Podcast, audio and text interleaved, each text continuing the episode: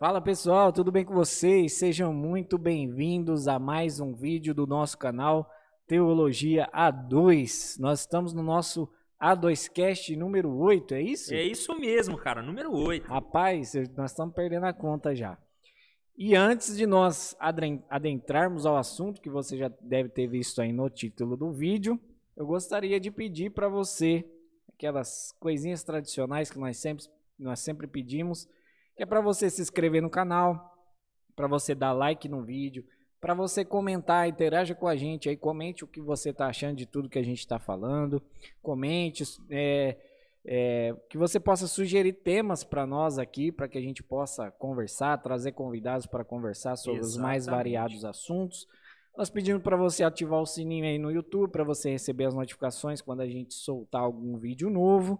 Para você também seguir a gente no Facebook e no Instagram. É só você procurar arroba Teologia A2 e você vai encontrar todas as nossas informações lá. Lá a gente divulga os nossos vídeos, os nossos convidados, a agenda da semana. Lá a gente tenta deixar você bem informado do nosso canal. Então se inscreva, principalmente aqui no YouTube, se inscreva no canal e dê like no vídeo para que gere engajamento e o, YouTube possa recomendar o vídeo para mais pessoas. E antes da gente adentrar no assunto, também temos que falar do nosso patrocinador. Pois é, Alfa Consultoria Contábil. Isso mesmo, você que é da região de Jabuticabal, da macro e micro região nossa aqui, está é, com seu negócio no início, está pretendendo ou pensando, né, tentando fazer um planejamento para a abertura do seu negócio, pare de procurar é, pela internet como fazer isso. Procure um profissional. Nós aqui da Alfa Consultoria Contábil já estamos no mercado há mais de sete anos, contribuindo diretamente e indiretamente para a economia aqui da nossa cidade, principalmente no tocante a planejamento tributário. Nós temos um, um, um produto que nós oferecemos aqui para os nossos clientes, que é um produto especializado e, e, e criado especialmente para micro e pequenas empresas. Então, se você é aqui da região é, e tá lá, né? Já tá com o seu, o seu a sua ideia já está começando a sair do forno, você está começando a criar algumas coisas, passa aqui antes, né? Conversa com a gente, toma um café de negócios com a gente. Nós estamos num, num novo espaço, né, Lucas? Sim. Nós estamos numa casa nova. Hoje o, o nosso o nosso endereço é aqui na Avenida Pintos, número 699. É, tá bem aqui no centro mesmo, bem, bem no coração do centro de Jabuticabal. E gostaríamos muito de recebê-lo aqui no nosso escritório para tomarmos um café de negócio. Talvez você já está com a tua contabilidade aí já acontecendo e você de repente não está muito satisfeito com os serviços que está, está sendo prestados. Procure a gente, procure a gente para a gente poder conversar, para a gente poder dialogar a respeito é, de tudo aquilo que sua empresa já está acontecendo, né, já, já está funcionando. E, e, nós acreditamos aí que nós podemos fazer uma parceria boa, né, que nós temos aí o melhor custo-benefício. E eu garanto que a partir desse, desse café, desse momento que nós vamos ter, você vai ter outros olhos para o seu negócio. Ok, Lucas? É isso aí, Alfa Consultoria Contábil. Vamos então adentrar o assunto? Pô, cara, vamos lá. Bom, esse tema é um tema, não vou dizer que é polêmico, mas. Eu não, eu não acho polêmico, não. Não é polêmico, mas na nossa realidade hoje, falar de sofrimento parece que é algo uh, pecaminoso. Hoje, nos é. nossos dias, nós temos uma mensagem, um ensinamento, doutrinas ensinadas em várias igrejas, denominações e tipos né, de teologias diferentes que vão ensinar que o sofrimento não é do cristão. Muito pelo contrário, se o cristão está sofrendo é porque ele está em pecado, é. ou ele está com alguma coisa que não condiz com as escrituras e a palavra de Deus. E o que a gente gostaria de fazer hoje é exatamente isso: fazer uma boa teologia do sofrimento segundo as escrituras. E nós vamos definir aqui se nós, como cristãos, considerados justos, como você está vendo aí no título do vídeo, como o cristão participa dos sofrimentos. Se de fato a questão do sofrimento é uma questão pecaminosa ou não, se faz parte da vida do cristão, como que a Bíblia lida com a questão do sofrimento. Só que eu acho que antes da gente definir a questão do sofrimento, eu acho que é bom a gente definir a questão do que é ser justo, né? Antes que né, as pessoas confundam essa questão de sermos chamados justo, a Bíblia nos chama de justo, né, fala da justificação. Nós já até falamos um pouco sobre isso no vídeo sobre o sola fide, a justificação pela fé. né, a nossa justificação somente pela fé. Então nós já ensinamos ali o que é ser justo. Então eu digo para você que você assista o vídeo do nosso canal. Mas eu acho que é bom a gente definir é, aqui também o que é ser justo. Nós cristãos não somos chamados de justos exatamente porque Deus ele olha para nós como justos agora por causa da obra de Cristo na cruz.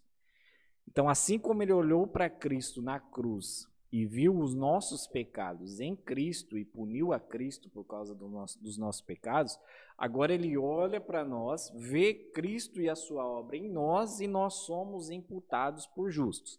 Então, quando nós cristãos somos chamados de justos, não é porque nós somos né, a última bolacha do pacote, nós somos os melhores, os bonzinhos, os mais legais. Muito pelo contrário, nós somos muito vilões por tudo que nosso Cristo, nosso Senhor e Salvador, ele sofreu, nós somos vilões. Mas por causa da obra de Cristo, por tudo que Cristo fez, né, primariamente para a glória de Deus e essa obra nos alcançou, o fato dessa obra ter nos alcançado e agora nós sermos adotados como filhos de Deus, nós podemos ser chamados justos.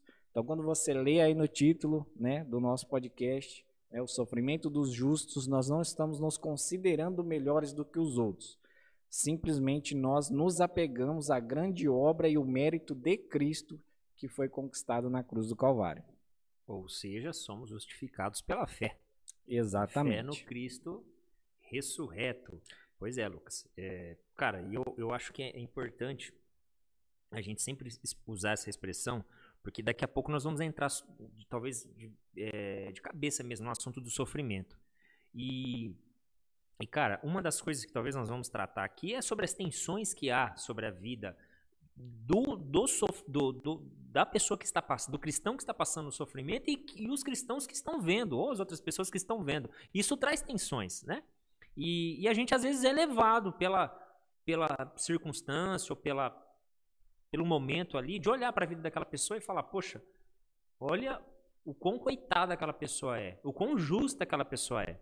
E a Bíblia, em momento algum, vai atrelar essa justiça, é, essa bondade, né, é, esse merecimento, ou qualquer qualidade que seja um homem, por ele, por si só, né?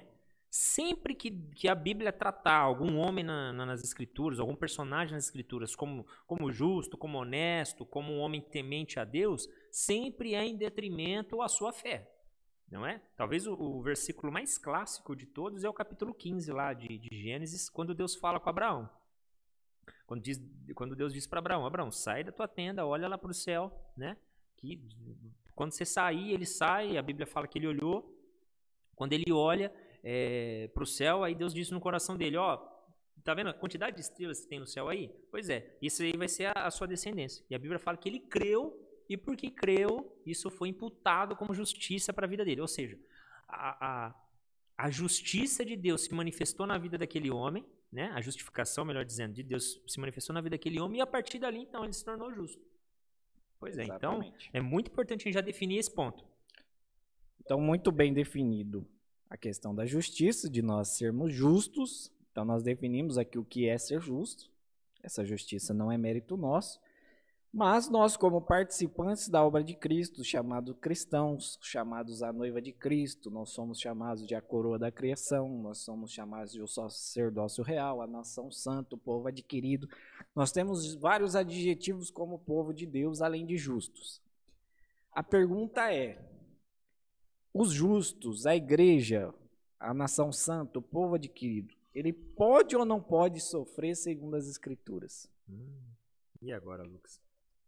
É, assim, essa pergunta, é, ela feita sinceramente para as escrituras, né? O leitor que fizer essa pergunta para as escrituras, cara, no primeiro surf que ele, te, que ele der, no primeiro surf, se ele pegar os evangelhos, né? Se ele pegar lá o livro de Gênesis mesmo, ele já vai dar de cara com ondas gigantescas a respeito disso, né?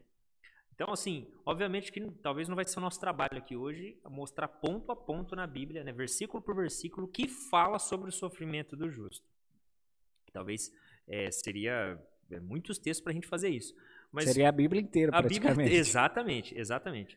Mas eu acho que um texto que talvez já traga um pouco de claridade para a gente a respeito disso é o que Pedro fala lá na primeira epístola dele, cara. Eu gostaria de ler. Eu acho que seria mais interessante ler na sua, viu, cara? Na sua tradução aí, que a minha aqui talvez seja mais contemporânea, é mais Primeira próxima Pedro, do original. 1 Pedro, capítulo 2, versículo 19 ao 24.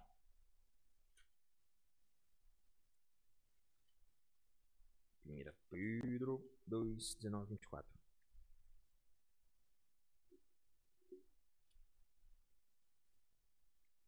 Pode ler? Pode. Ó, então, 1 Pedro, capítulo 2.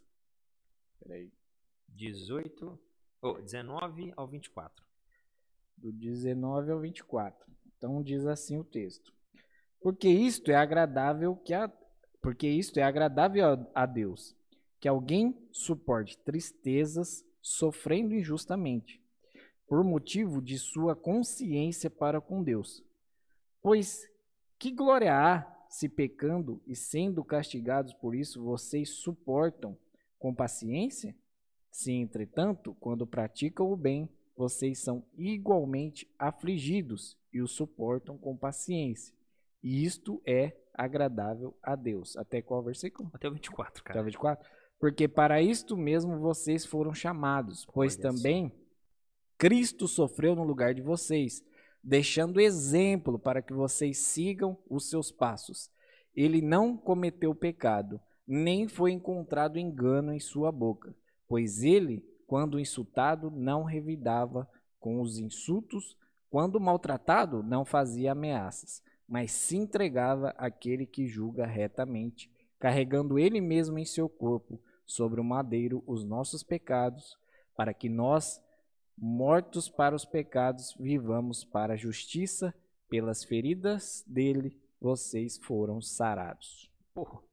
Só o que Pedro falou aí, talvez já definiria aqui a, a doutrina. Obviamente que nós não somos é, ingênuos de dizer que um trecho, né, um versículo vai definir uma doutrina.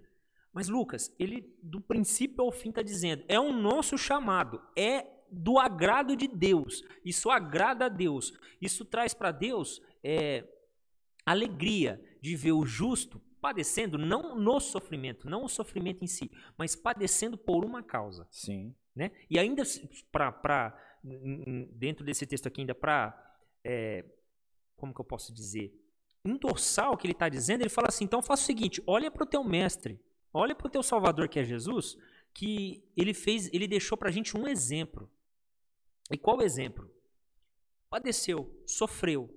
E só que ele fez isso, Pedro falando para a gente, olha, ele fez tudo isso sem merecer nada. Se você fizer isso hoje, ou Lucas, ou Guilherme, ou você que está assistindo, se você fizer isso hoje, você está merecendo. Mas ele não merecia nada. E ele deixou as suas pisaduras, os seus passos, para a gente seguir isso. Cara, é, eu sei que é, eu, a, a, minha, a, minha, a minha intenção aqui, eu acredito que a sua também, e nós vamos se esforçar, né? eu até peço para que você se esforce também, para a gente ser assim, o mais claro possível no que nós vamos tratar aqui. Porque de maneira alguma, cara, a gente quer endossar ou confirmar uma ideia de fracasso na cabeça das pessoas. Né? A gente não pode pôr uma consciência nem uma crença de fracasso na cabeça das pessoas. Mas é importante as pessoas é, compreenderem, principalmente essa doutrina, na sua, na, sua essência, na sua definição, porque essa doutrina traz consolo para a vida do crente.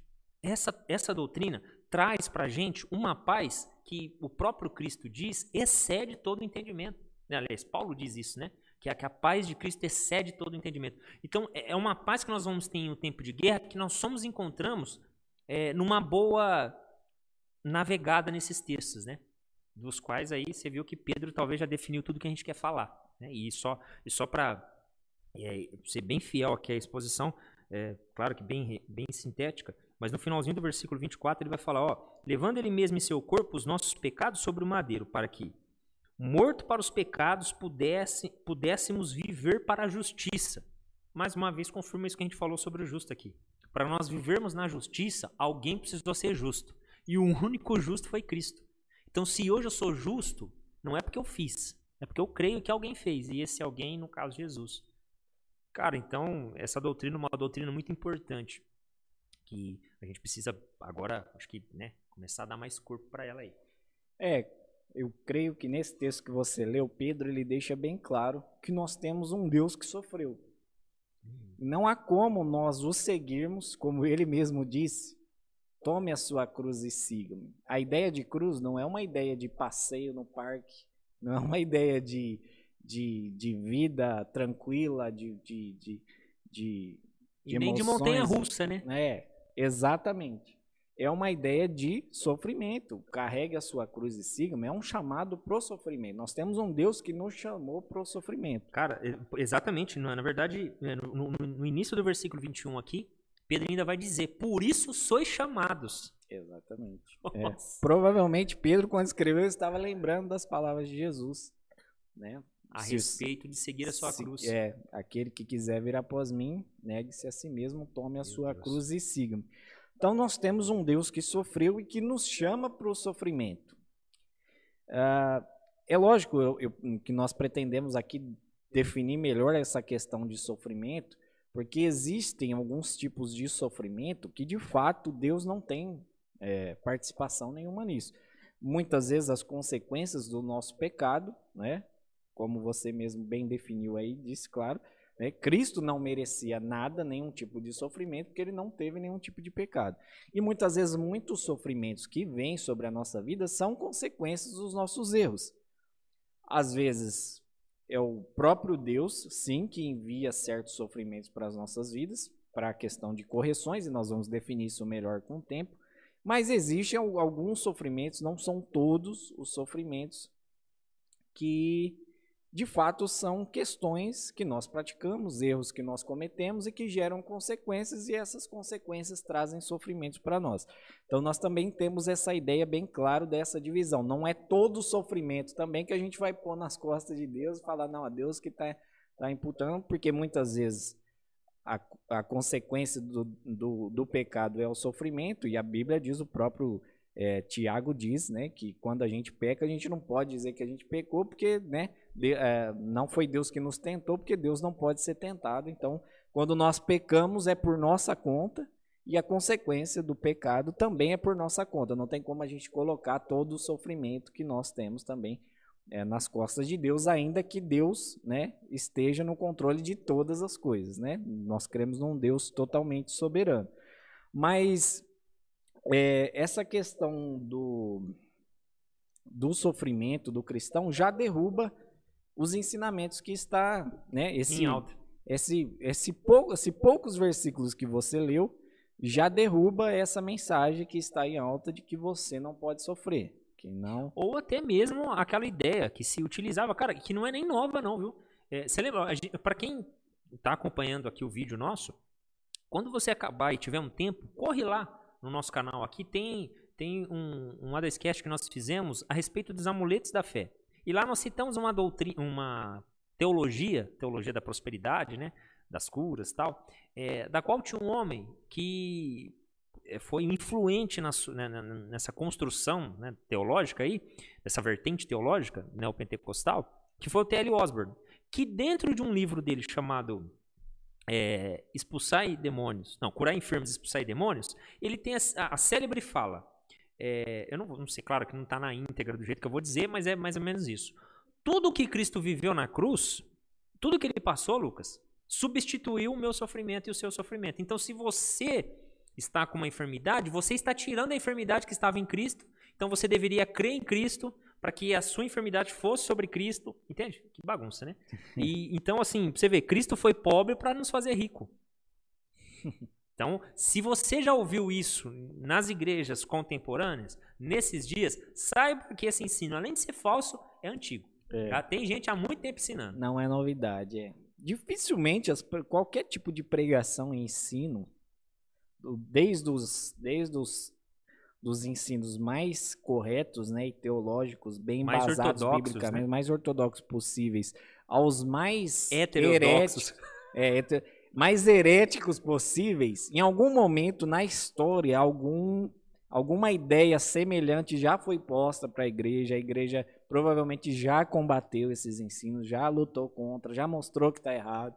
O que muitas pessoas fazem é que às vezes elas não conhecem, aí ela acha que aquilo que ela está pregando e ensinando é novidade, e muitas vezes as pessoas às vezes gostam de ouvir aquilo e aí ele consegue uma gama de seguidores, então ele acha que porque ele conseguiu, ele está pregando algo novo, entre aspas.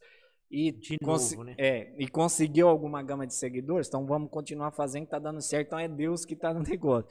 Só que aí se ele parar um pouquinho e estudar a história da igreja, ele vai ver que em algum momento aquilo já foi pregado e ensinado, e por muitas vezes, se é um ensino né, que está sendo criticado, porque graças a Deus bons teólogos se levantam para mostrar é os Deus erros. Mesmo. Nossa, é. ótima expressão sua, graças a Deus, né, cara? Sim, que né, levanta bons teólogos para combater esses ensinos, e em toda a história da igreja, Deus sempre foi fazendo isso. Sempre levanta os falsos profetas no meio do povo, e Deus sempre levanta os verdadeiros para combater os falsos profetas. Então, esse ensino de que o crente não pode sofrer, isso é uma falácia, que em dois, três versículos você já derrubou. Não que a gente quer criar uma doutrina em cima de três, quatro versículos, como nós dissemos, a Bíblia toda, se você for ver de Gênesis a Apocalipse, é alguém sofrendo, é. tem alguém padecendo por causa de Deus, né, do seu nome, né, e da, de tudo aquilo que Deus fez. Então, essa ideia de que o crente não pode sofrer, ela, ela já, eu acho que está bem claro que não, não faz parte das Escrituras, até é, porque nós mas, temos um Deus que sofreu. Pois é, Lucas, mas assim, cara, é, é difícil isso, cara. Porque, veja bem, Uh, nós fizemos um Adescast aqui com, com o pastor Jean, né? O pastor Jean, muito muito rico em conhecimento, principalmente é, sociológico, né? A respeito de sociedade, de, enfim, tendências, coisas do tipo. É, deu a entender que ele tem um conhecimento uh, antropológico também, né? Acho que é assim que fala, antropólogo, é, antropológico, isso mesmo, é, a respeito do homem e tal. E, e, cara, e ele falou um negócio, ele falou, olha, é, o que, que o povo agora quer? O que, que o povo agora está precisando? Né? Claro que não foi na íntegra o que ele falou, e não foi isso, mas foi mais ou menos isso que ele disse. O que, que o povo agora quer ouvir? Né? Então, se a gente olha, por exemplo, é, o tempo que nós estamos vivendo, cara, tá todo mundo com problema emocional. Tá todo mundo. Não sei agora, nesse exato momento, mas se a gente volta em janeiro do ano passado, cara, a quantidade de suicídios pastorais, de pastores, né? É, assim, foi uma quantidade exorbitante, não foi nem por causa do coronavírus. Não, se bem que em janeiro do ano passado ainda foi por causa do coronavírus, né? É, na, aqui no Brasil estourou em março. Em março, é. Mas enfim, então não se sabe exatamente a causa, mas o que mostrava ali é que era problemas emocionais, né? E, e, poxa, é só a gente dar uma voltinha dentro da nossa família mesmo que nós vamos ver pessoas com problemas sérios de, de de depressão, de opressão, de, de, de pressão, né? E, e aí, cara, para nós aqui hoje, é, que assim, talvez importa as pessoas saber que eu e você somos jovens. Sim, nós não temos uma formação teológica é, que está né, colada na nossa parede, infelizmente, ainda. Só que somos pessoas experimentadas pela palavra de Deus. Né, Lucas? Assim, sem. Eu tenho que ver como que eu vou pôr isso para não ficar com, com glória, né, cara? Como uma vanglória da nossa parte. Mas, cara, é. Assim, a gente não foi formado dentro de uma sala de aula, mano. Quantas vezes, mano, a gente ia para um bairro lá, é, servir lá café, servir comida, fazer algumas coisas que a gente fazia, né, cara? E, e a gente saía sem nada do corpo, que nós dava roupa, a gente dava dinheiro, dava tudo que a gente tinha, né, cara? E então assim, o, o Deus da Bíblia é o Deus da nossa vida. Né? Não é um Deus que só fica na Bíblia quando a gente abre e prega. É um Deus que está presente na nossa vida. E, e assim, então, quando a gente fala sobre sofrimento, a gente fala pensando até nas tensões. Quais tensões? As tensões que causam isso na vida das pessoas.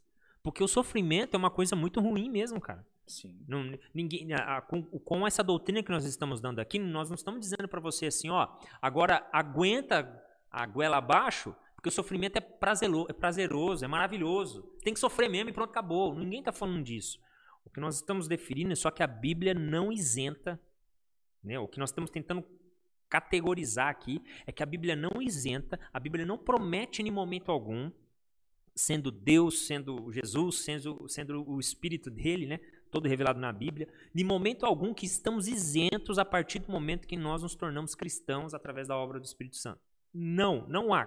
Né? Definitivamente não há nenhum texto na Bíblia que afirma de forma categórica que uma vez salvo, pronto, acabou os problemas da sua vida. Muito pelo contrário. Se você não quer sofrer, não seja cristão.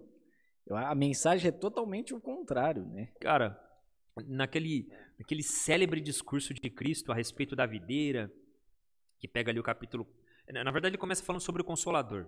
Ele já define muito bem quem vai ser o consolador. Quem vai consolar o coração do crente, que é o Espírito, que é a própria palavra. No capítulo 14 do Evangelho de João, né? E ele fala ali, olha, e é necessário que ele venha, porque se, se eu não for para ele vir, vocês não vão se arrepender, vocês não vão se converter. Porque agora ele vai morar dentro de vocês. E você vai ver, vai ter consolo do Senhor na parte de vocês. Aí depois ele define, dizendo que ele é a videira, né? Define muito bem definido que é que é ele que nos escolheu, não fomos nós que escolhemos ele. Então, mais uma vez, mostra que as obras é de Cristo, não é nossa. Aí no capítulo 16, ele começa a falar é, sobre, é, é, sobre escândalos, sobre os sofrimentos que eles receberiam. E eles, até o momento, ele está falando mesmo é, no início ali com aqueles doze. Só que ele vai indo mais para o fim, lá no versículo 33, que é um versículo talvez o mais conhecido, que a gente gosta de citar, mas não gosta de lembrar dele no momento de sofrimento, que é qual? Tenho-vos dito isso para que em mim tenhais paz. Por quê? No mundo tereis aflições, mas tende bom ânimo. Eu venci o mundo. E aí, cara, olha só.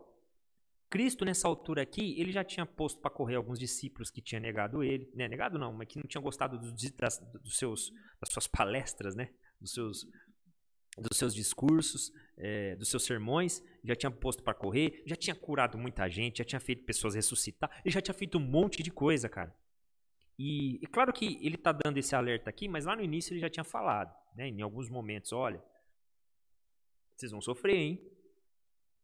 Vocês vão passar dificuldade. Até Pedro, né? Chega no momento lá que Pedro fala: Mas Jesus, eu nunca vou te abandonar. Ele, Pedro, você não sabe. Me dá mais meio dia que você vai ver o que vai acontecer com você. E, e aqui nesse momento ele fala: Olha, eu vou dizer isso para vocês para que em mim tenhais paz. Então, se a Bíblia tem um compêndio, uma, sabe, um oceano Vou exagerar mesmo, porque na verdade acho que não é nem exagero. Talvez a palavra não expressa ainda a verdade por trás disso. Mas se a Bíblia tem assim, uma quantidade exorbitante de textos que mostra pra gente que nós não estamos isentos. Isentos. Essa é a palavra. Porque há possibilidade, aí eu acho que importa a gente falar uma coisa. Há possibilidade de algumas pessoas viverem bem. Há possibilidade. Sim. Há possibilidade de algumas pessoas viverem uma vida, cara, que, sabe, que fuja de, de, de qualquer dificuldade. Não estou pondo aqui o ponto se ela é cristã ou se não é. Mas há a possibilidade das pessoas viverem bem. Só que há outras que não vivem bem. E aí é por quê? Porque Deus assim permitiu, Deus assim quis. Ah, Deus é mau? Não é, porque Ele está garantindo a salvação em Cristo. E isso nem, nem assim. E mesmo que Ele não fizesse isso, ainda Ele estaria sendo justo. Porque o inferno para nós é talvez é o lugar mais alto que a gente conseguiria alcançar por nossas obras, né? Sim. O inferno, nada mais justo do que o inferno para a gente, é, sem Cristo. E então nesse ponto ele vai dizer isso, olha, para que em mim tenhais paz. Poxa, cara. Ele diz o que? Venceu no mundo? Ele disse, não, eu venci o mundo.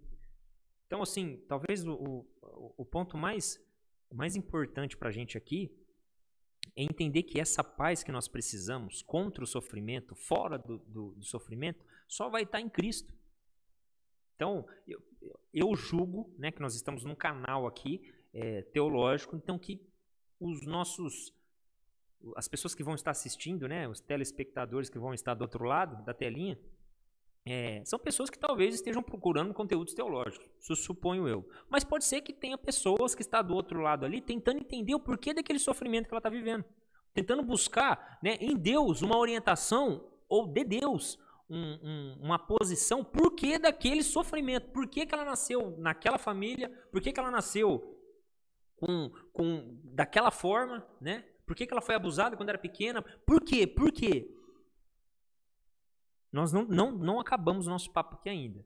Mas se eu pudesse falar até aqui, cara, é, talvez se você veio parar nesse vídeo, nesse exato momento aqui, saiba que você sofre, você está passando por toda essa dificuldade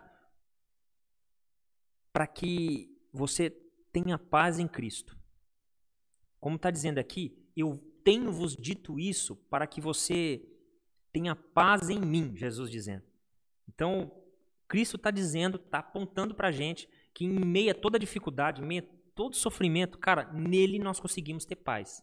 Porque o mais importante, ah, nós vamos definir isso mais para frente, é o final, né? É a recompensa disso Sim. tudo, né? É, e dentro desse texto, ele começa dizendo que ele enviaria o Consolador. E aí ele fala dos sofrimentos e porque por mim tem, a, tem as paz. Ou seja, ele deu a solução para o sofrimento antes dele falar do sofrimento. E ele mostrou que a gente sofreria e que sem o Consolador, sem o Espírito Santo, a gente não suportaria. O que nos mantém, o que nos segura firme nessa vida cristã em que a gente sofre, se a gente vai conseguir perseverar até o fim e receber a coroa da vida como a gente crê, é porque o Espírito Santo, o Consolador, está conosco, nos segurando, nos mantendo, nos afirmando e nos levando para essa paz que é Cristo que pode, só Cristo pode nos dar. E só que assim, a Bíblia, em alguns momentos, ela, eu acho que ela às vezes ela é até um pouco mais, né? A gente está falando aqui, a gente está falando de um Deus que nos chama para carregar uma cruz. Lá em Hebreus, no capítulo 12, quando está falando da disciplina, né? Talvez seja o texto mais claro de, de um texto mais direto sobre a disciplina de Deus sobre as nossas vidas. E aí, né, o autor está deixando bem claro que essa disciplina esse sofrimento é o próprio Deus que imputa em nós, ele já começa lá no versículo 4, né? Se você tiver uma Bíblia aí que tem as temas em cima, você vai ver que o tema, né? Na minha Bíblia, o tema tá a disciplina de Deus para o nosso bem. Já começa, o subtítulo já é exatamente esse. E no versículo 4, ele já começa falando o seguinte: ele já começa assim, ó.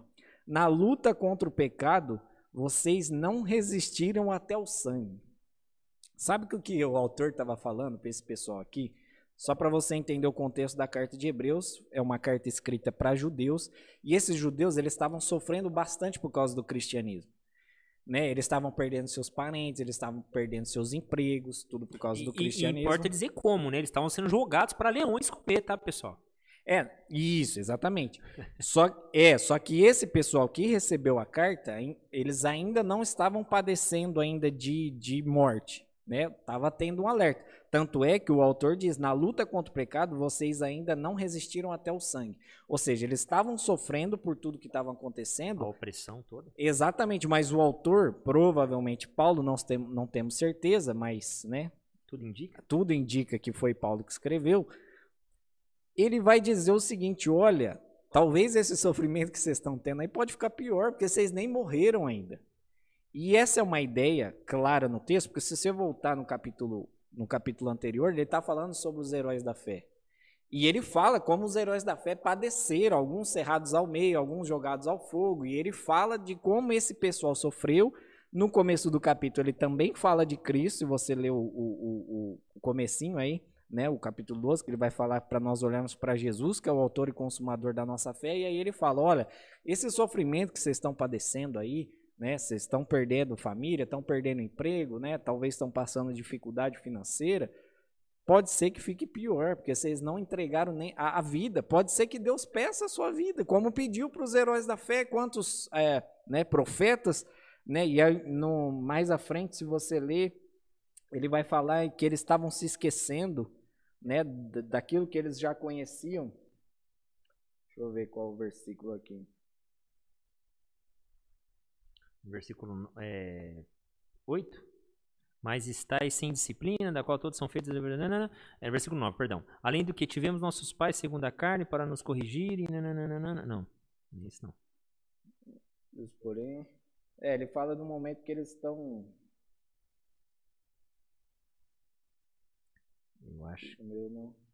Aqui, ó, é no verso 5 mesmo, na continuação aqui ele fala. E ah. vocês se esqueceram da exortação que lhes é dirigida como seus filhos.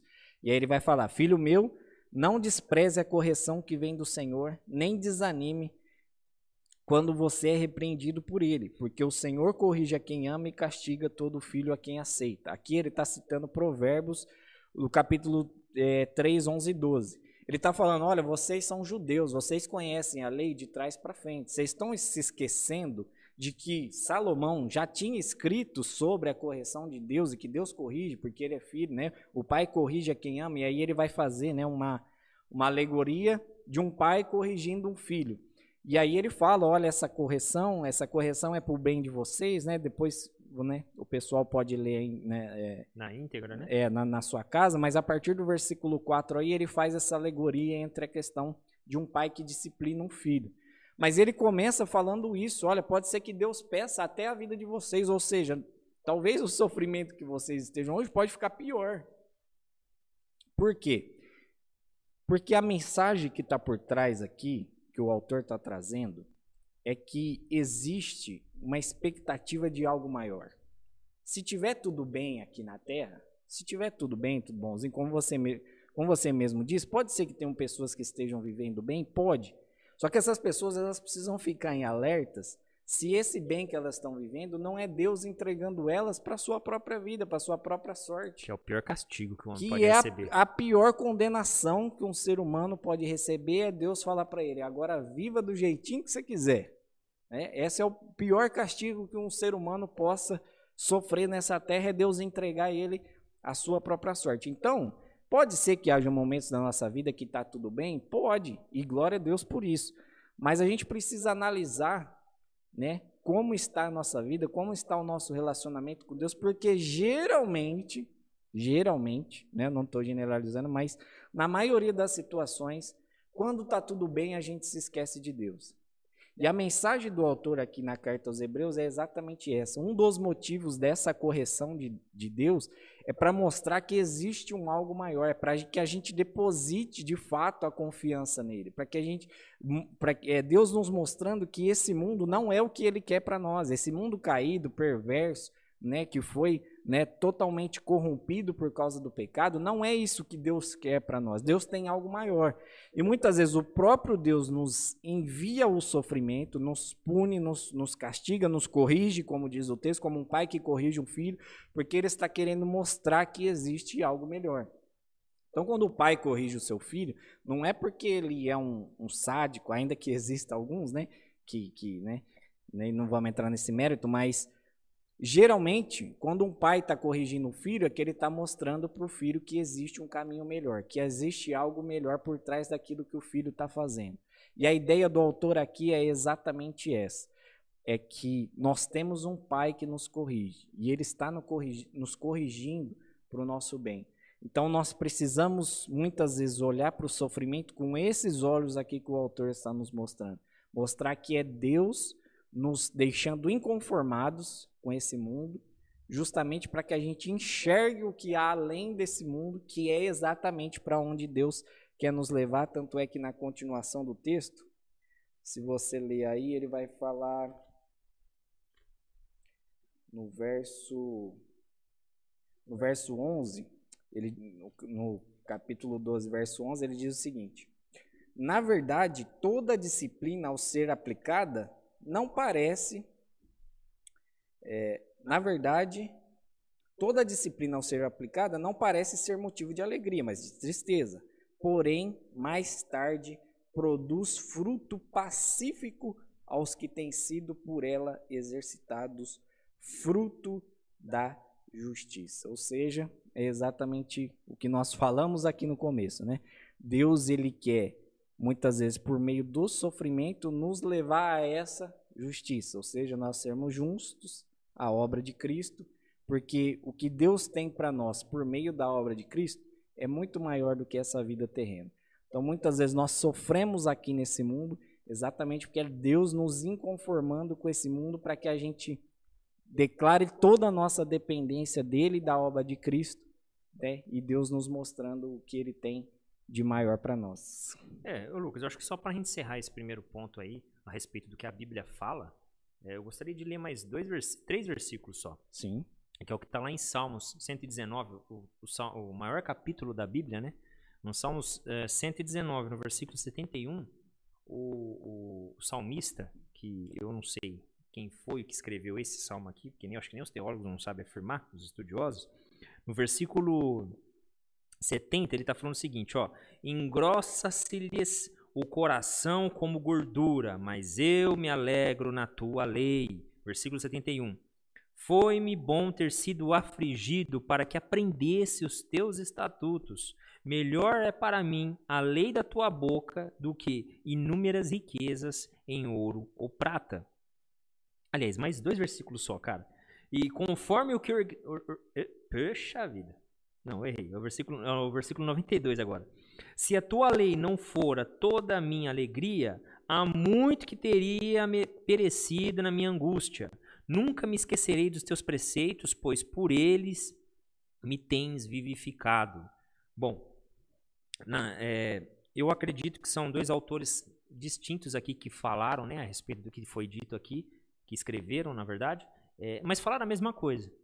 O primeiro falou o seguinte, ó, é, depois, se você quiser ler do versículo 65 ao 72, você vai ver que é, é uma porçãozinha ali, né, do que ele está falando.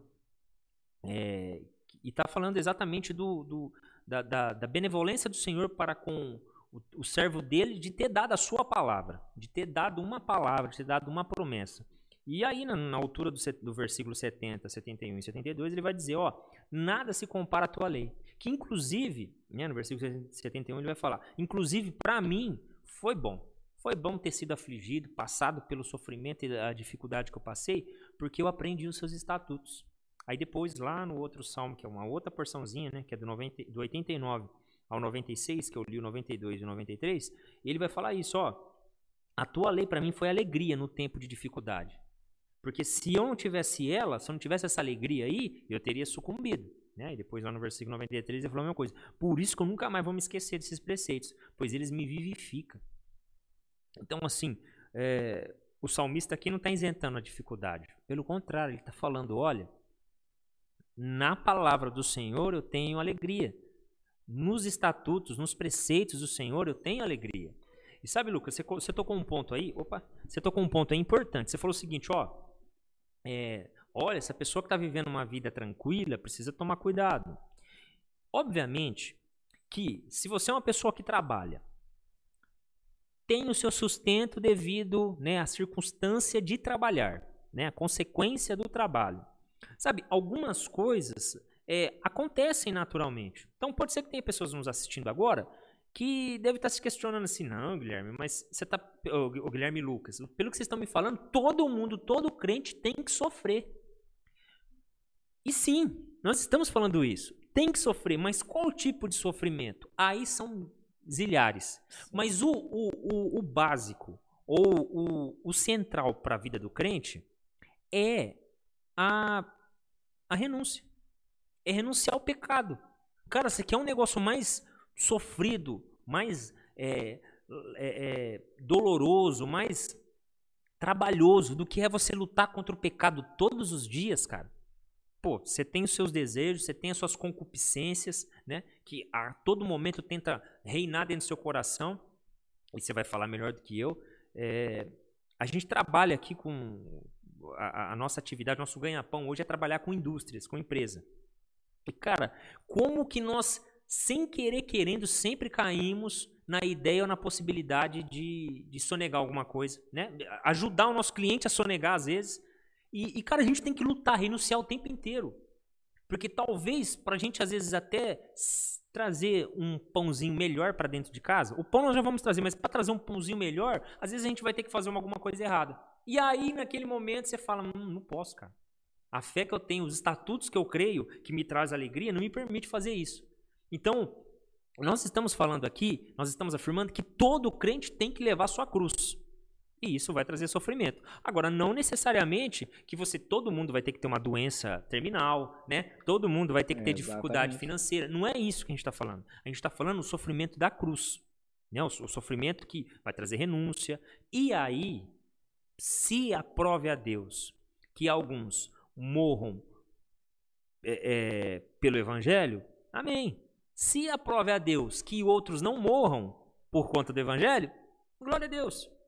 E sabe que alguns usam é, uma, uma, uma hermenêutica, talvez, sei lá, eu não sei nem como explicar essa hermenêutica. Mas para apontar, por exemplo, Lucas, uma interpretação, melhor dizendo, né? É, diz o seguinte: olha, Deus não quer que todos os homens sofram. Foram só aqueles que ele cita na Bíblia. Olha os doze. Quando Jesus pergunta para, quando Pedro pergunta para Jesus, é, mas para quem que o senhor está falando que não vai padecer, que não vai sofrer? Ah, eu estou falando de daquele que deitou no meu peito. E aí todos olham para João e falam assim: Poxa, João não vai sofrer? Aí eles estão falando, tá vendo aí? Deus não, Jesus não quer que as pessoas sofram. Cara, quem disse que João não sofreu? É, que eles julgam o sofrimento só da morte, né? Pois Mas, é, cara. Como não, se a vida dele tivesse sido mil maravilhas. Exatamente. E julga, talvez por conta daquela fala, daquele momento, mas é só você pesquisar um pouquinho no Google. Não vou falar nem para você fazer leitura de livros. Joga no Google como foi a vida de João, o escritor dos evangelhos. Você vai ver que luta. O cara, quando escreve Apocalipse, estava dentro de uma prisão. Ué. As visões que ele teve estavam dentro de uma prisão. Então não foi uma vida tranquila, foi uma vida sofrida, né? E então assim, a gente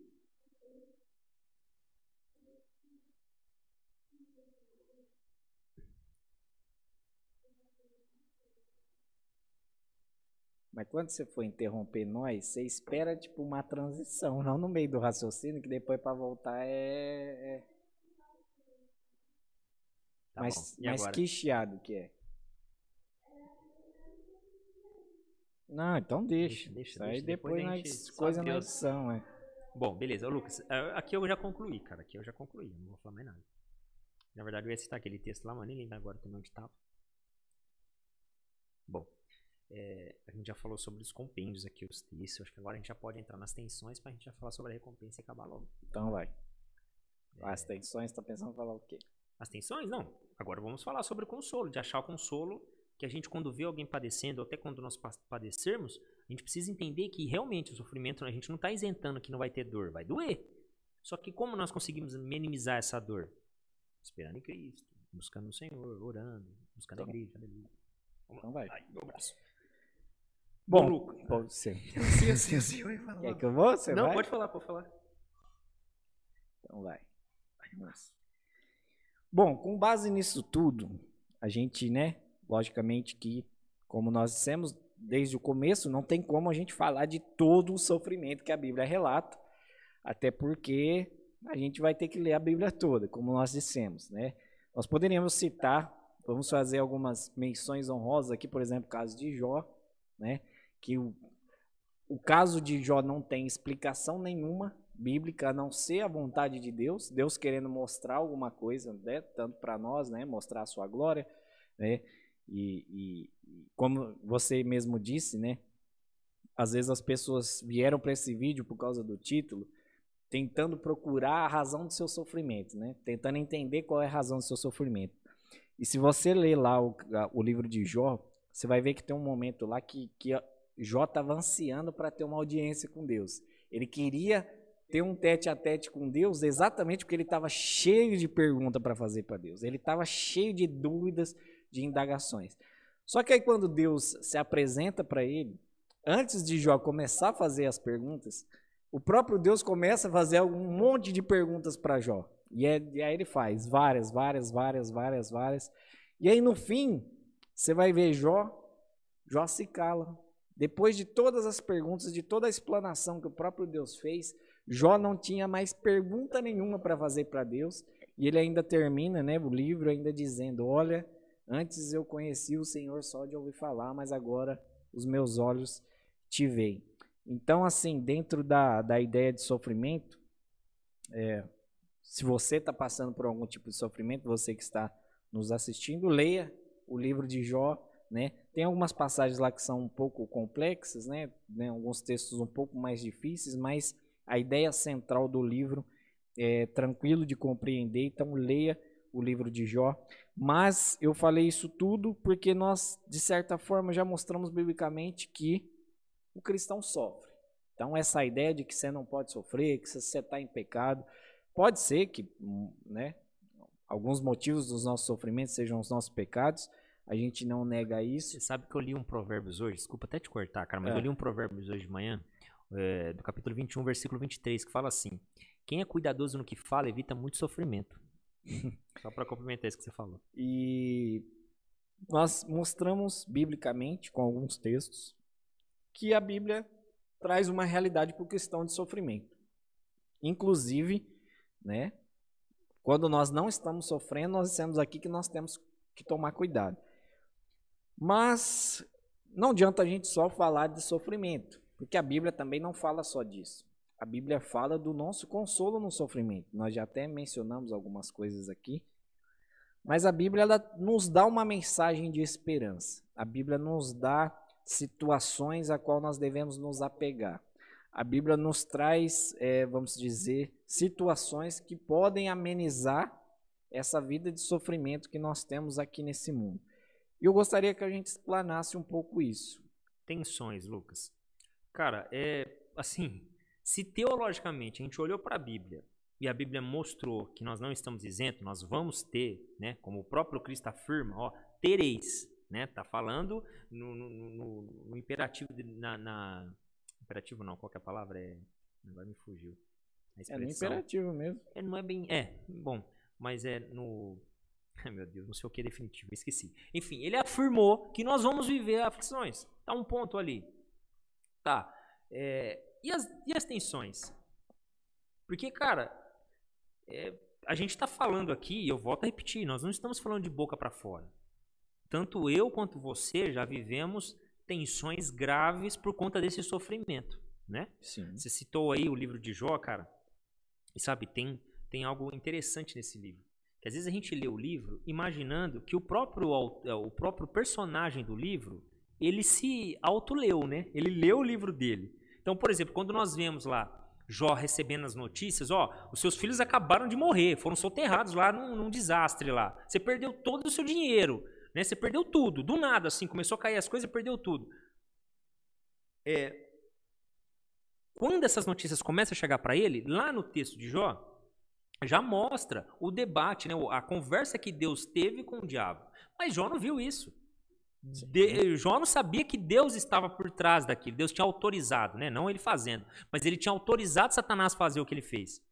E, e muita, é, muita das coisas que a gente passa na vida da gente, dificuldade e tal, é, a gente tem uma tendência de sempre olhar para frente e esquecer de olhar um pouquinho para trás.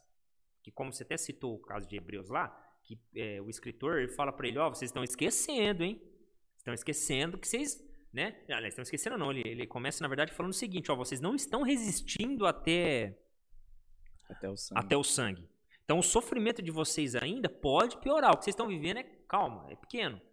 É, talvez tem pessoas nos assistindo aí hoje que está vivendo um momento de sofrimento. Pode ser um jovem que terminou um relacionamento, um namoro. Sim. E é doloroso, cara. Não vou falar que Sim, não é. Sim, lógico que é. Né? Dependendo do grau do relacionamento que você tinha com a pessoa, pô, é um sofrimento magnífico, cara, para a pessoa. Porque se coloca na, na contrapartida, né, num, num, numa comparação com o caso de uma pessoa que está com, com, uma doença terminal, por exemplo, um sofrimento ainda mais grave, cara. Sim. Então o problema às vezes nosso, agora falando até como é, numa visão psicológica da coisa, às vezes o nosso problema é sempre olhar daqui para frente, não olhar daqui para trás. Ou olhar às vezes para o lado, né, para ver como que tá a vida do irmão ali, que eu acredito até que o escritor nesse momento estava apontando para isso. Ó, gente, calma, pode ser que piore. E vocês têm que fazer o quê? Olhar para Cristo. Sim. Não é? Então, é, se tem uma coisa que essa, essa doutrina nos mostra, é que ela traz tensões. E para a gente que é cristão, que está num bom momento, vamos dizer assim, né? Está num momento de paz, está num momento de... Aliás, em momento de paz nós devemos de viver sempre, mas não estamos sendo atacados pelos dardos inflamados de Satanás, um momento que nós estamos vivendo mais tranquilo, é, a gente precisa consolar os outros. Mostrar para eles, como o próprio salmista né, citou lá, que nos estatutos e nos mandamentos do Senhor há uma paz para gente. E sabe, Lucas, eu vou falar para você, cara. Pastorei há muito pouco tempo a nossa igreja, só que é, eu sempre cito isso lá na nossa igreja. Até hoje, cara, até hoje, hoje mesmo, literalmente até hoje.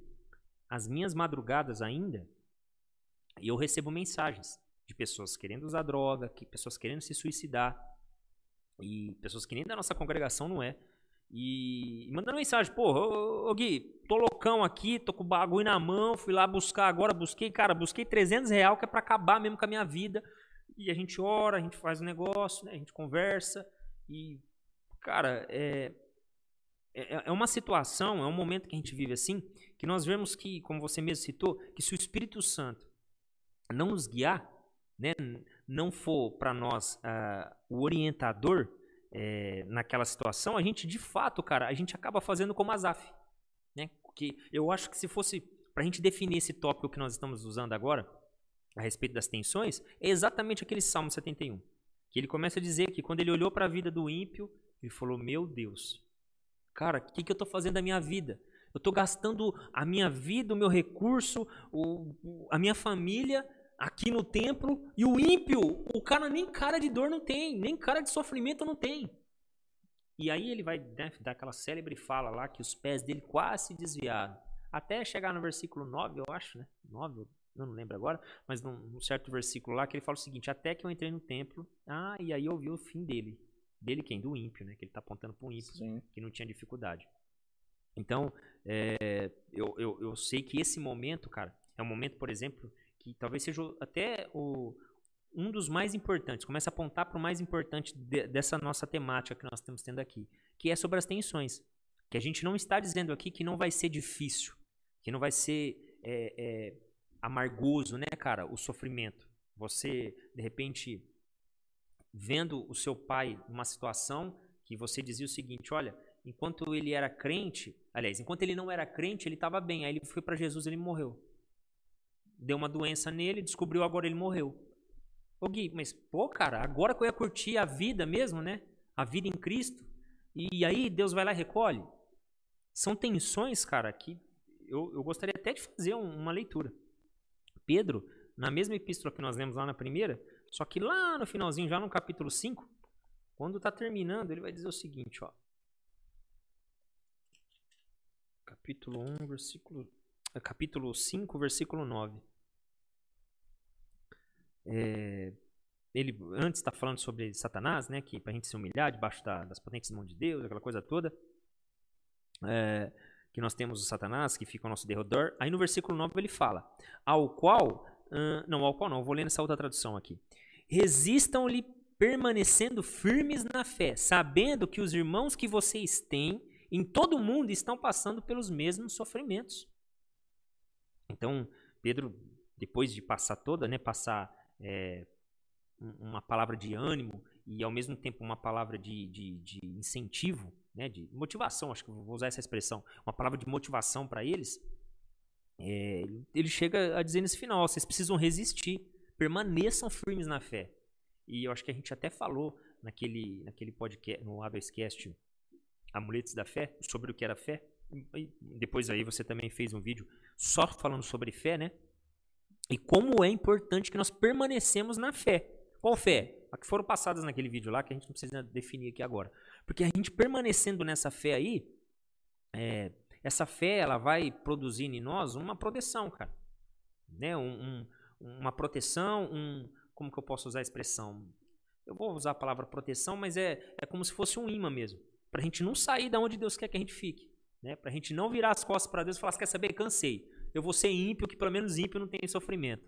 Mas aí quando você entrar lá no templo, igual o Azaf, você vai ver o fim.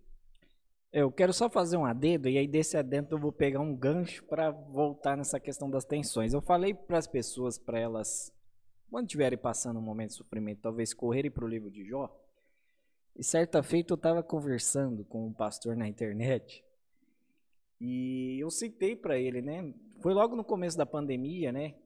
E assim, que aí esse de, determinado pastor, ele postou na internet que o crente não pode sofrer. E que, o, e que a. Olha que você vai falar que ele vai chamar ele. Não. E que a, a, a. E que a pandemia não era Deus. E aí eu citei para ele o livro de Jó. E aí ele deixou a entender, espero que ele né, um dia possa explicar melhor, mas ele deixou a entender que o livro de Jó, ele não pode ser tomado como lição para nós, porque Jó ele é um tipo de Cristo. Então nós como cristãos não podemos olhar para ele e achar que Deus vai fazer o mesmo com a gente o que fez com Jó, porque ele era uma representação de Cristo no Antigo Testamento. O que eu creio que é um erro grave, né? Porque né, nós podemos sim sofrer como Jó sofreu. Podemos catalogar isso como heresia. Sim. E o livro de Jó, ele traz grandíssimos ensinamentos e mostra como Deus é soberano. E se Deus quiser fazer com a gente o que ele fez com Jó, ele vai fazer. Não tem o porquê ele não fazer. Não é simplesmente uma representação de Cristo. Ô, ô Pedro, o que, que, te importa que João viva até o fim, ué? Exatamente. Então, assim, pegando esse adendo, é, desse tipo de ensino, não, Jó não é um exemplo para nós. Jó é um tipo de Cristo lá do Antigo Testamento. Então não se apegue a Jó, porque Deus não age dessa forma. E, cara, um dos motivos, né, uma das tensões né, que nós estamos falando né, em relação ao sofrimento, uma das formas que Deus nos concede para que a gente né, se agarre, que a gente encontra refrigério, é nas escrituras, como você mesmo disse, e na igreja. A igreja, meu irmão, glória a, a Deus. A igreja. E como que, o, assim, aí a gente entra naquela questão novamente dos desigrejados, né? Aí a gente pergunta, se a, a gente já definiu aqui que a vida cristã, ela tem a, a, a, a sua parte de sofrimento. E a igreja, ela é um refrigério para esse sofrimento dessa vida cristã. É nós ajudarmos uns aos outros, auxiliar, auxiliarmos uns aos outros. E aí, às vezes, a pessoa está sofrendo. Às vezes a pessoa está com dificuldade, aí ela vai e chega para um pastor para perguntar, pastor, por quê? E aí ele tem um livro maravilhoso na Bíblia para mostrar, olha, Deus é soberano no seu sofrimento. Talvez eu não vou saber te explicar o porquê que você está sofrendo, mas eu posso te dizer que tem um Deus que pode mudar a sua, toda a sua vida, como mudou a de Jó. Só que aí o ensinamento é o quê? Não, não, Jó não é referência para nós não, porque ele é um tipo de Cristo só. Não posso te pegar lições dali. Deus jamais vai fazer comigo o que ele fez com Jó. Não, vamos correr para as ferramentas mentais para Exatamente. Então, assim, a palavra de Deus, ela é um bálsamo para nós. Nós vemos o que Deus fez na vida desses homens da fé. Tanto daqueles aqueles a que ele mudou a situação, quanto aqueles a que ele não mudou, aqueles que Deus deixou morrer. Eu posso citar aqui Paulo. Paulo teve um momento que ele que ele estava para morrer e ele e ele estava tão angustiado que ele não sabia se ele queria continuar vivo para continuar auxiliando os irmãos, né, a, abrindo igreja, ou se ele queria morrer logo para encontrar com Jesus, porque ele já estava, né, ansiando para ver Cristo logo. Então assim, nós temos os dois exemplos claríssimos na Bíblia, que é um refrigério para nós que é nós vermos Deus transformando a situação de homens que sofreram muito, como foi o caso de Jó. Nós temos a questão de Paulo, que Paulo foi para Jerusalém, o profeta disse para ele que não era para ele ir para Jerusalém. Ele falou: "Não, eu tenho que ir sim, porque é lá que eu para Jerusalém não, para Roma". Isso. Que ele morreu em Roma, isso. Não, você tem que ir para Roma sim, porque é, é, o profeta falou para ele não ir, mas ele entendeu que ele tinha que ir porque ele ia morrer lá e ele sabia que ele ia morrer lá e ele foi e morreu lá, né? Teve o seu pescoço arrancado e Deus não livrou ele da morte. Mas ele morreu na expectativa de encontrar Cristo logo. Então nós temos assim essas duas esses dois bálsamos para nós que nós encontramos nas escrituras, e nós temos a igreja, e nós temos pastores que devem ser pessoas que nos orientam e nos ensinam e nos, nos mostram esse refrigério que a Bíblia traz para nós nas Escrituras. E, infelizmente, né, aí vai dizer que né, o crente não pode sofrer, que Jó não é um, não é um exemplo para nós, é só um tipo de Cristo, mas que a gente encontre nas Escrituras, que a gente encontre na nossa igreja, no nosso pastor, que a gente encontre auxílio para os nossos momentos de sofrimento. A igreja né? Deus deixou a igreja para nós e um, uma das grandes, uma das grandes é, amostras, né, ou provas de que a igreja é viva, é quando ela auxilia uns aos outros no sofrimento. Se eu sou participante do sofrimento do meu irmão, eu estou sendo exatamente aquilo que Cristo quer que eu seja. Se eu sou um participante da vida e do sofrimento do meu irmão, se eu falo para o meu irmão, olha, traz essa cruz aqui que nós vamos carregar junto, eu estou fazendo exatamente aquilo que Cristo quer que a gente faça como igreja, né? E a gente precisa encontrar na nossa comunidade, encontrar no nosso pastor, o lugar que a gente frequenta, é, o refrigério para esses sofrimentos. Nós não negamos aqui, em momento algum, que o crente pode sofrer e que o sofrimento, como nós lemos lá, pode ser Deus que está mandando o sofrimento para nos corrigir, como um pai que corrige o filho, como nós lemos aqui é, é, na carta aos Hebreus e que a gente encontre nas escrituras, na palavra de Deus, e que a gente encontre na nossa igreja, na nossa comunidade, com o nosso pastor, né, o bálsamo, o refrigério, como nós lemos também, como nós falamos também, né, que o Espírito Santo em nós, que é o nosso consolador, que nos consola, que nos mantém, que a gente encontre, né, esses elementos, né, e essas essas essas situações né, que Deus deixou para nós exatamente para ser um refrigério para nós nesses momentos de aflição e de sofrimento. Ah, exatamente, cara. E assim, é... agora é delicado, é delicado a gente falar mesmo como, como as pessoas encaram é, os problemas. É, como você citou aí, poxa, a pessoa corre para nossa igreja, então, Lucas, dizendo, olha, eu tô cara, eu tô com uma dificuldade, eu perdi um emprego, né, numa pandemia como essa, perdi um emprego, o que, que eu vou fazer? E aí, cabe, cabe isso que você está dizendo. Não, ó, eu, eu, posso muito bem dar gatilhos mentais para aquela pessoa, posso dar muitas frases de efeito para ela, ou de fato eu posso ser cristão, né? E, e, é por isso, cara, é por isso que é muito importante. É, a gente ter uma doutrina como essa bem definida, de, na, bem definida, e quando eu digo definida, é definida mesmo, né? é, na, na, sua, na, na, sua assim, na sua literalidade essa frase, definida como que ela, primeira, é uma realidade bíblica que né, não é algo assim que nós temos que encontrar vestígios na Bíblia para a gente identificar, né? É, é uma definição direta da Bíblia a respeito do sofrimento na vida do, do, do justo. Eu, eu, falo isso porque, por exemplo, quando a gente olhamos para a doutrina da Trindade, há textos que nos mostram que há a Trindade. Mas não há um, uma expressão definida na Bíblia. Diferentemente desse assunto. Esse assunto, só o livro, a carta que nós lemos aqui de Pedro, dá a entender inteira, inteirinha ela. Parece que Pedro falou só sobre sofrimento, né? como sobre perseverança dentro do sofrimento. E, então, é uma, do, é uma doutrina que o cristão ela, ele tem que se habituar com ela.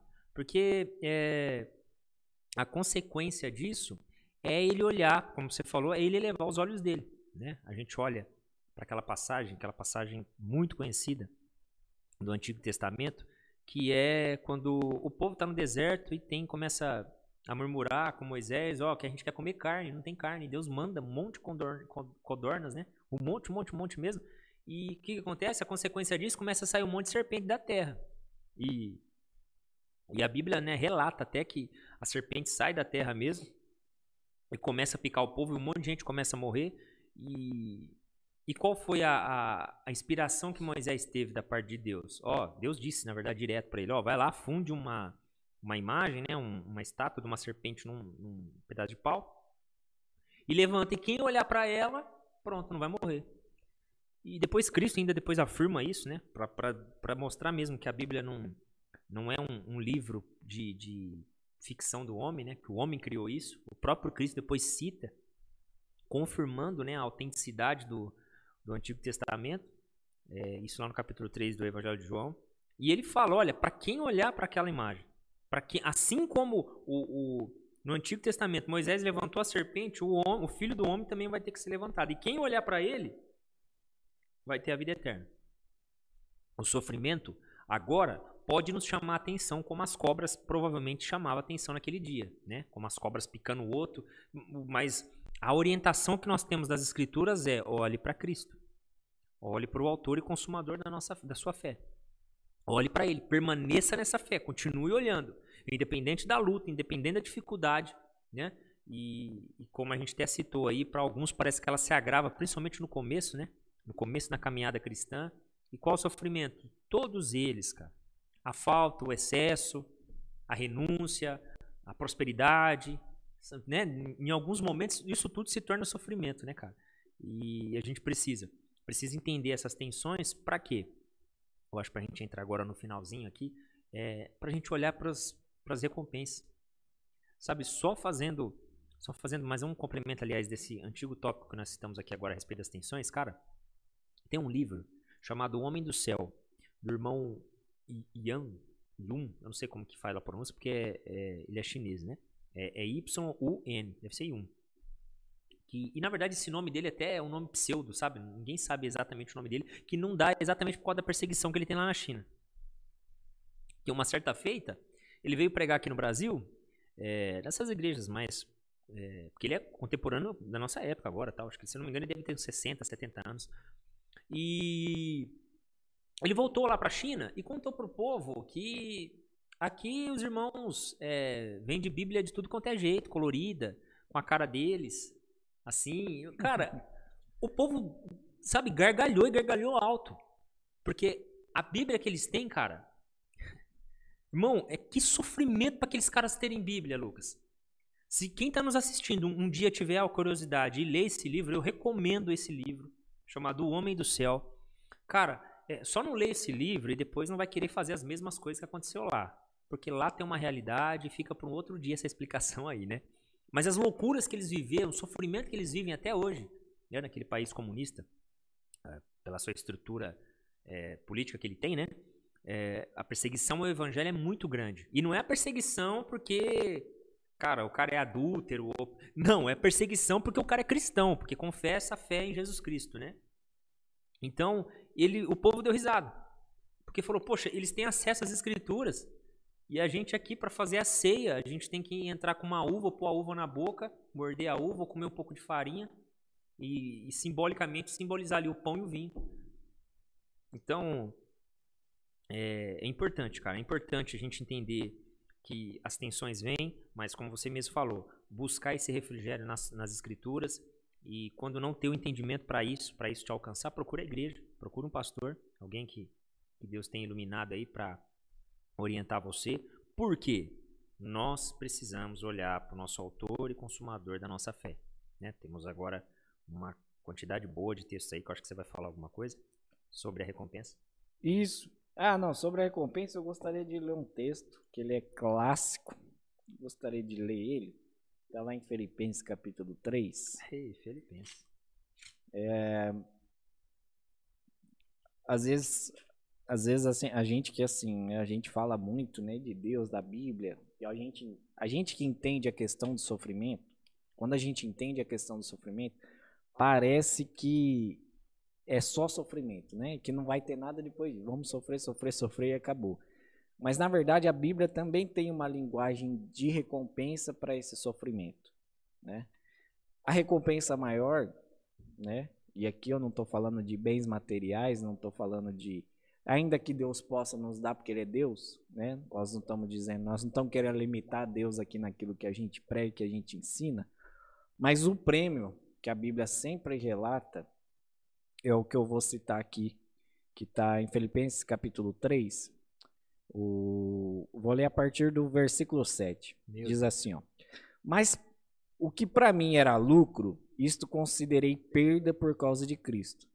Na verdade, considero tudo como perda por causa da, do, da sublimidade do conhecimento de Cristo Jesus, meu Senhor. Por causa dele, perdi todas as coisas e as considero como lixo para ganhar a Cristo e ser achado nele, não tendo justiça própria que procede da lei, mas aquela que é mediante a fé em Cristo. A justiça que procede de Deus baseada na fé. O que eu quero é conhecer Cristo e o poder da sua ressurreição, tomar parte nos seus sofrimentos e me tornar como ele na sua morte, para de algum modo alcançar a ressurreição dentre os mortos. E aí ele continua: Não que eu já tenha recebido isso, ou já tenha obtido a perfeição, mas eu prossigo para conquistar aquilo para o que também fui conquistado por Cristo Jesus.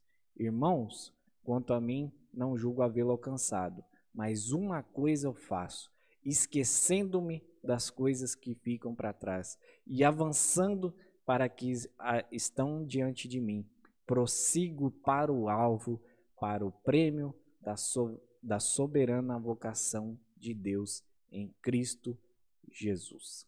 Meu Deus, cara. basicamente aqui, Paulo ele estava dizendo, olha, todos os títulos que eu tinha, né? Tudo que eu e Paulo tinha bastante título, ele era cidadão romano, ele foi, né, é, soldado. É, ele foi é, presidente é, do Sinédrio. É, ele, ele tinha Deus. muitos títulos. Ele vai dizer, né, a nossa tradução aqui diz lixo, a palavra é bem mais pesada do que lixo, né? A palavra no original que ele utilizou. Mas ele fala que reputou todos os seus títulos por lixo, porque ele quis participar dos sofrimentos de Cristo e também participar da sua ressurreição. E aí ele vai dizer que ele ainda não tinha alcançado, mas que ele, esquecendo de todos os títulos, dessas coisas que ficaram para trás, ele prosseguia para o alvo, para o prêmio da soberana vocação que há em Cristo Jesus. E qual é o prêmio dessa soberana vocação? É a salvação em Cristo. A mensagem de Paulo aqui, olha, eu quero participar dos sofrimentos de Cristo, porque eu sei que eu vou participar da sua ressurreição também. E participar da sua ressurreição era o maior prêmio que ele poderia receber e que ele queria receber.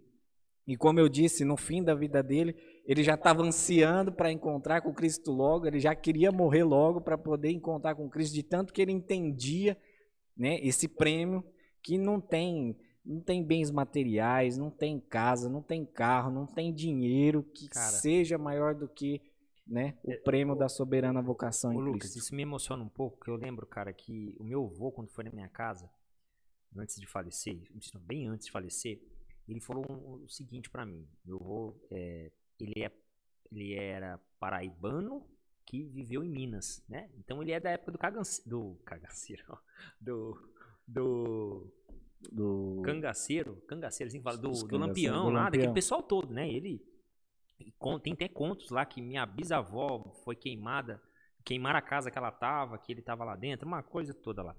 E, e quem mora pro lado do Nordeste é bem, né, bem expressivo, você não de falar, eles não gostam de dar meia palavra. Ou é ou é, né, aquele Sim. negócio, né? E ele um dia lá dentro da minha casa falou assim: "Ó, oh, fiquei sabendo que você virou crente". E ele não, não sabia ler nem escrever. Então, o que ele conhecia da Bíblia, ele conhecia porque alguém falava para ele e ele decorava, cara, preciosamente. E ele falava: Olha, Guilherme, no dia que eu souber que você está pregando o evangelho, que você está falando de Cristo, e você não fala com verdade, você não jejuou para isso, sabe? Você não, não, transmitiu a verdade dentro dos seus olhos, moleque. Mas eu quero te dar um pau, eu quero te bater com, com um facão na bunda, cara. E por quê? Ele sempre me dizia o seguinte: Paulo era um cara decidido era um cara que tinha enxergado na cruz de Cristo uma recompensa que não fazia ele ter outras opções. Sabe, ah, porque depois que eu casar e tiver uma boa vida, eu quero ir para o céu. Sabe, esse texto mesmo que você leu agora, você vê que Paulo, assim, ele não tinha outro alvo. O alvo dele era Cristo, Exato. cara. Sabe, e isso, meu Deus, a gente falando assim, talvez para aqueles que não tiveram a luz da graça, né, a graça preparatória, a graça chamatória de Cristo dentro do coração, é, que essa luz ainda não raiou, talvez pareça como algo fanático, um fanatismo, né, cara? Mas para aquele que foi alcançado por Cristo, cara, isso entoa dentro da gente com uma potência tão grande, né, cara? Uma vontade de morar no céu, de ver Jesus e abraçar Jesus e conversar com Cristo. É, de uma forma que realmente não dá para explicar. E Paulo era, era esse homem que que ele já não tinha mais opção. Ele, ele queria ele queria a, a soberana vocação, que cumprisse a soberana vocação dele, é, não porque ah, já estava cansado, é porque, cara, aquilo era a única opção que ele tinha. Eu quero Cristo, eu quero a salvação, eu quero, sabe, sair dessa, desse sofrimento que Cristo tem aqui, não porque não aguento mais sofrer, mas porque para mim aquilo ali é mais importante que qualquer outra coisa. Então, é, se há uma coisa que o crente precisa desenvolver, cara, é, e, e aí isso talvez fique até para um outro dia, é a alegria da salvação, cara. Irmão, você que está nos ouvindo, você que está nos assistindo, um pouquinho, um pouquinho antes do que nós estamos falando aqui, é, eu fiz a leitura né, do, do Evangelho de João lá, no qual Cristo falou: ó, Eu tenho vos dito isso para que em mim tenhais paz. Talvez a paz que você está procurando, você está buscando aí, está é, naquilo que Cristo disse e que você não ouviu. Talvez a paz que você não está tendo é porque está faltando ouvir a Cristo falar. E se eu falo a palavra de Deus, eu estou falando a palavra de Cristo. A gente, eu sempre uso essa expressão na igreja, né? Eu sempre, no início, no final, no meio da mensagem, eu sempre falo: ó, se eu estiver pregando a palavra, não é porque eu não tenho convicção, eu tenho total convicção de que essa aqui é a palavra de Deus, inclusive o que eu estou pregando é bíblico. Mas ah, eu falo isso para estimular quem está me ouvindo a chegar na sua casa e meditar mesmo, pensar, né, raciocinar. Será que isso é como os bereanos? Né? Será que isso que está sendo dito é bíblico? É, é, tá na Bíblia? Por quê? Cara, é impossível, Lucas, é impossível você, depois de ter vivido um, uma experiência, um choque de realidade com as escrituras na sua vida, você ser o mesmo, cara. Sabe, o sofrimento vai vir? Vai, meu irmão. Ninguém está isentando você de sofrimento. Só que em Cristo nós temos uma permanência, uma perseverança diferente, né, cara, muito distante do que nós encontramos no mundo. É, a gente vê um monte de homens aí, cara, fazendo coisas que assustam. Tem o, o primeiro homem que subiu lá na, na, na, no Monte Everest, eu não lembro o nome dele, mas dizem, né? Dizem que ele fez, tentou fazer a primeira subida no Monte Everest, eu não, lá não sei que ano que foi, e ele não conseguiu. Chegou na metade, precisou desistir porque quase morreu. E aí chamaram ele para ele dar uma palestra. Aí o que, que fizeram? Como ele era muito alpinista, fiz, colocaram um, a foto do Monte Everest na entrada de, de onde ele ia. Cara, ele estava subindo, ele parou de frente para aquela montanha e falou assim: Olha, você não cresce mais, mas eu ainda estou crescendo. Um dia ainda vou subir lá em você. Um ano depois, ele foi o primeiro homem a subir ao Monte Everest. Cara, palmas para ele. Muita convicção esse homem tem. Tá. Mas nada se compara, cara, à convicção que Deus gera, que Deus gera no cristão para essa perseverança até o final. Nada se compara com isso, cara. Sabe, nenhuma glória, esse irmãozinho que subiu no Everest lá, ele não vai ser salvo porque ele subiu no Everest. Por mais convicto que ele foi, cara. E por mais assim, é, é, exemplo, é, exemplo ele deixou pra gente, né? Nada se compara ainda com a, convic com a convicção do Evangelho. Porque ela, segundo Jesus, é, permanecendo, né, vivendo ela até o final, isso vai nos trazer a salvação, né? Pela vontade soberana do Senhor. Cara, eu acho que é isso. Não é temos isso. mais o que. Até é. temos. Nossa, mas... cara, não, teríamos sim, teríamos muitos mas... textos pra gente ler aqui. Eu acho que para hoje é. Para essa porção de hoje é o suficiente para quem estiver nos ouvindo, né? Como foi dito aqui, permaneça até o fim, como Paulo, pelo prêmio, que não há prêmio maior do que a soberana vocação em Cristo Jesus. E eu acho que é isso. É isso. É isso. Então, você quer. Cara, Pede pro pessoal aí. Não, sim, por favor. Faz esse favor. Ô, meu gente. amigo, se você que ficou pessoal. até agora, cara, você que ficou até agora aí nos assistindo, ou se você foi correndo aí o vídeo, não sei se você chegou nesse momento agora, por favor, comente, compartilhe, ativa o sino. Poxa vida, se você tá aqui assistindo, você não ativou o sino ainda, pô, você achou que nós ia esquecer de lembrar você? Ativa o sininho, irmão. Dá um toque aí na sua tela. Compartilha. Se você tiver vendo, uh, você tá provavelmente você conhece alguém que está sofrendo. Pro, eu tenho certeza absoluta que você conhece alguém que está sofrendo. É, marca essa pessoa se tipo você quiser, se tiver marca, essa ou compartilha, opção. Compartilha, envia para ela, não pega o link, manda no WhatsApp, manda no, no Facebook, no Instagram, onde você tiver rede social, né? Marca ela ou manda o link para ela para ela poder assistir esse vídeo, compartilha com mais pessoas para ajudar a gente aí. Exatamente. Então é isso. Eu vou pedir para você comentar. Fale bem ou fale mal, fale, porque isso aumenta o nosso engajamento aí e nos ajuda bastante, ok? Eu, Lucas, eu, eu gostaria de separar uns segundinhos aqui só para apresentar, é, só para falar sobre a nossa igreja. Alguns Sim. segundinhos.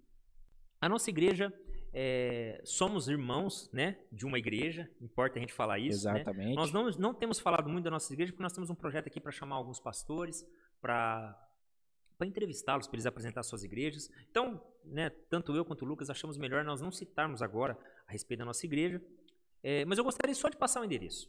Se você hoje está tá por aí, né, tá como a gente usa às vezes aquela expressão desviado, não está congregando em igreja alguma, ou você de repente não se encontrou em alguma igreja aqui na nossa cidade, faz uma visita para a gente lá. A nossa igreja ela tem por nome é, Ministério Evangelístico Monte Abarim. Isto mesmo, Monte Abarim. É um monte que é citado lá no capítulo 32 de Deuteronômio. quando Deus fala para Moisés subir, lá ele é, seria recolhido, né? Deus mataria ele. E, e, tem tudo uma expressão, uma, uma, teologia por trás daquele texto, do qual a, essa própria palavra para nós tem um, um, significado especial. E estamos ali é, localizados ali na rua Fortunata de la Libra, número 400, Cidade Jardim, né? mais conhecido como Zagalo. E já, já estamos ali há quase dois anos e gostaríamos muito de recebê-lo lá, tá? Vai lá, eu sou pastor da igreja, nós temos um, uma família, né, uma congregação, uma, é, uma casa que eu tenho certeza que vai te acolher bem, vai te receber é, biblicamente e vai abençoar muito a sua vida aí, ok? Amém. Amém? Glória a Deus. Só posso fazer aquela leitura? Claro. Se eu falei do irmão Yun, Yan, eu não sei como que fala a pronúncia, eu quero usar uma frase que ele usa dentro desse livro aí, O Homem do Céu.